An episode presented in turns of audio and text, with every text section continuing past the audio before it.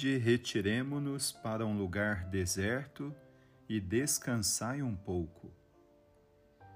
Meu irmão, minha irmã, neste sábado da quarta semana do tempo comum, meditamos o Evangelho de São Marcos, capítulo 6, versículos do 30 ao 34. Nesta narrativa, Jesus, depois de empreender um grande trabalho missionário com os apóstolos, convida-os ao descanso. Vinde e descansai um pouco.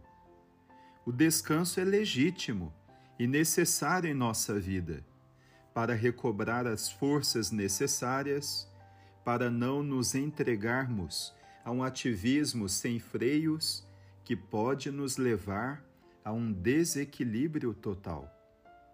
Ao atravessarem de barco para outra margem, Jesus notou que muitos acorreram a pé e lá estavam à sua espera.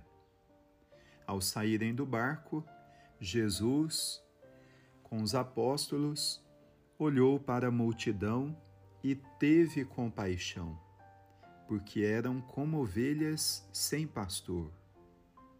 A multidão estava abatida e cansada, mas não perdeu a esperança de ir ao encontro de Jesus.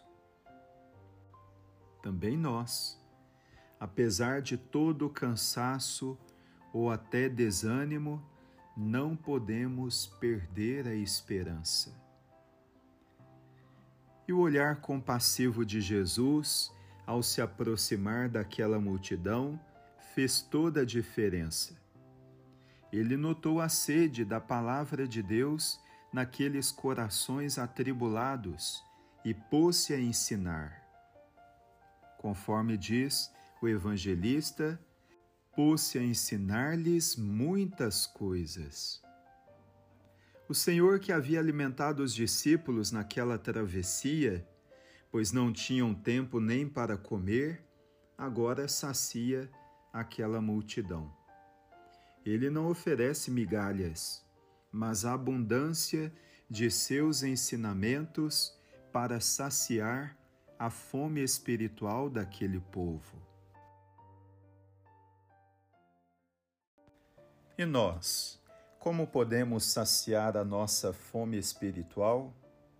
E como saciar a fome daqueles que também parecem ovelhas sem pastor, sem rumo e sem direção, famintas e sedentas, a primeira coisa a fazer é dar prioridade à palavra de Deus em nossa vida.